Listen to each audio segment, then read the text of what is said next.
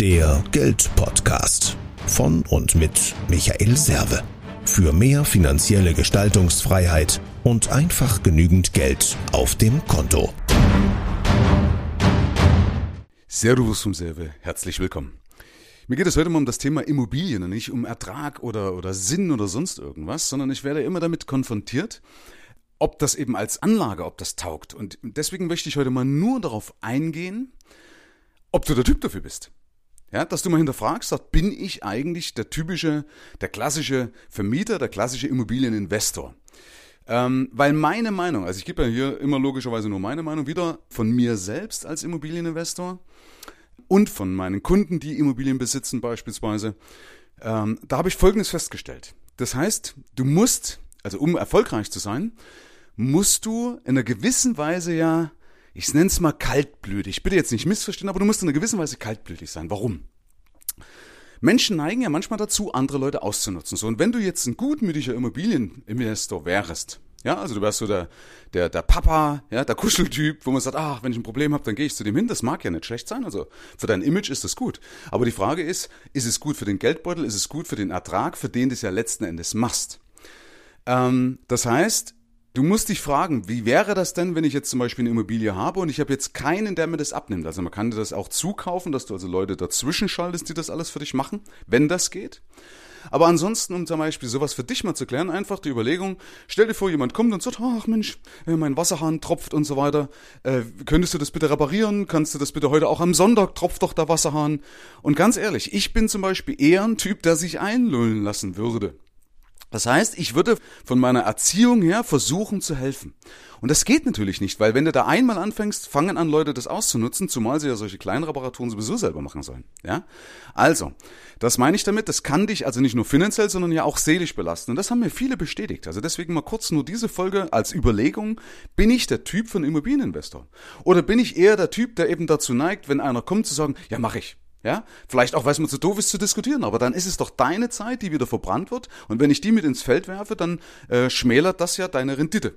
Kann ich jetzt zwar nicht in Geld messen, aber Lebenszeit ist ja definitiv, ist ja das, was, was, was auf jeden Fall unwiederbringlich weg ist, also im Endeffekt ja den höchsten Wert hat. Habe ich ja schon mal eine Folge drüber gemacht. Und das andere ist auch, dass du genauso auch ein Arschloch, Entschuldigung, den Ausdruck, aber ein Arschloch sein müsstest gegenüber der Handwerker, den Handwerkern. Weil im Einkauf liegt der Gewinn. Und das bestätigen mir auch viele Handwerker selber, die sagen, ja, wenn du für Immobilieninvestoren arbeitest, dann ist das in der Regel nicht so der Spaß, weil dann wird so ja versucht, an, an, aufgrund der, oder mit Reklamationen irgendwas zu dem Preis zu drücken. Klar, bei jedem Preis, den ich nicht bezahle, habe ich mehr als Ertrag in meinem Geldbeutel. Und das ist eben ein Punkt, auch das muss man können. Auch das kann ich nicht, weil ich gute Arbeit schätze und weil ich dann mit jemandem, der eine gute Arbeit abgeliefert hat, nicht diskutieren würde.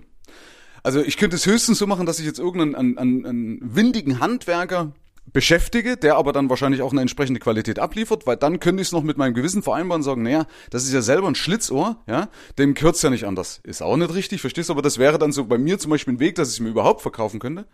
Ansonsten würde ich das nicht schaffen, mir das zu verkaufen oder äh, jemand, also ich würde es nicht schaffen, jemand um sein Geld zu bringen du sollst ja nicht übervorteilen, du sollst ja anders so behandeln, wie du behandelt werden möchtest und so weiter. Also deswegen würde das auch nicht zu mir passen, weil auch ich möchte vernünftig entlohnt werden. Wenn ich einen guten Wert bringe, dann möchte ich auch dafür bezahlt werden. Und genauso will ich das auch den Handwerkern oder allgemein den Leuten, die damit zu tun haben, zukommen lassen.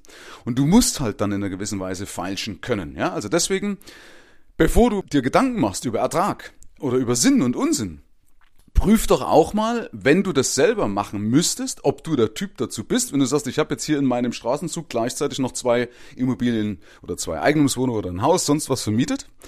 Bin ich der Typ dazu, wenn Renovierungen wären, dass ich mit einem Handwerker falsche, mit einem Handwerker äh, oder den Handwerker auch in einer gewissen Weise äh, äh übers Ohr hauen, nennen wir es mal so, und versuche damit den Preis zu drücken bin ich der Typ, der beim, wenn der Mieter kommt, ein Problem hat, der dann Nein sagt? Oder bist du vielleicht auch eher der Typ, der sich dann einlullen lassen würde, weil du einfach ein netter Mensch bist?